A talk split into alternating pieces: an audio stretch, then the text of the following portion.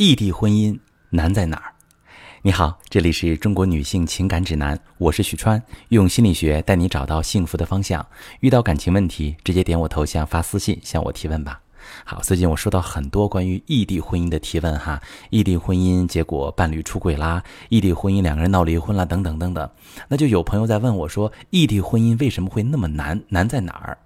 那今天专门做一期节目跟大家说一说，异地婚姻难就难在跟内心的不安全感做斗争。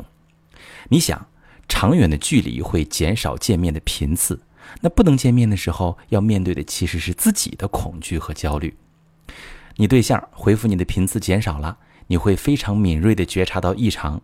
可是要去和他谈的时候，通过电话和打字所传递的信息都是冷冰冰的，你不知道他真正的态度、表情、语气，也不能通过拥抱去缓解僵硬的气氛。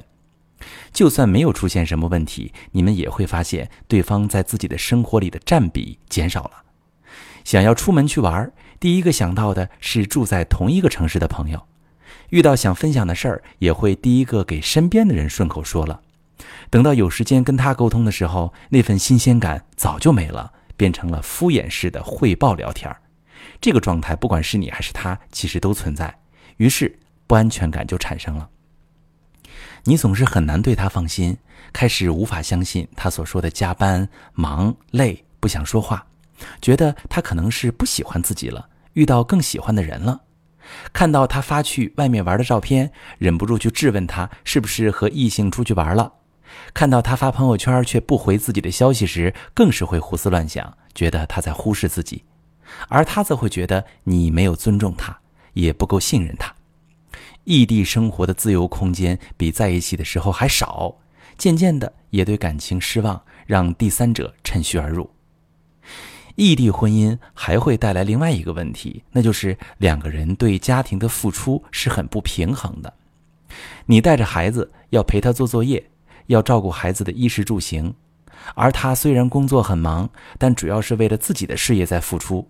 这个时候，你对家庭的归属感很高，而他的归属感很低，感受不到自己作为父亲的责任，也就自然不会主动去看你的付出，也不会去和你表达爱。感受不到爱的时候，就会想去索取爱。你想他再三保证，能减轻自己的不安全感，而过度索取爱，恰恰成为了异地婚姻出现危机的原因。一方因为没有安全感，所以很需要伴侣的回应，而另一方则因为被过度索取而感到窒息和失望。所以，经营好异地婚姻的前提，首先要和自己的焦虑和解，解决你的焦虑。你可以了解一下为什么会这么焦虑，是他的反应，还是你内心过度想象了，还是其他别的原因？当把内心的情感梳理安抚好的时候，才会有精力去面对下一步的沟通。第二点，一定一定要制造更多的夫妻时间，比如约定每天一个固定时间打视频电话，或者一起看同一部电影，聊聊最近过得怎么样。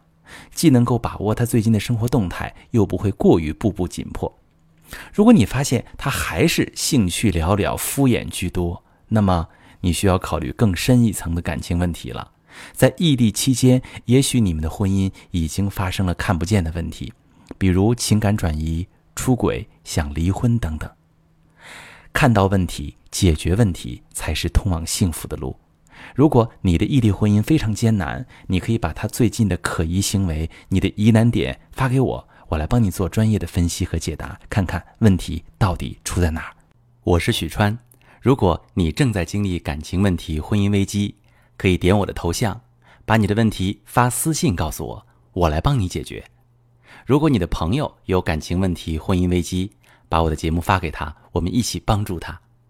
喜欢我的节目就订阅我、关注我。我们一起做更好的自己。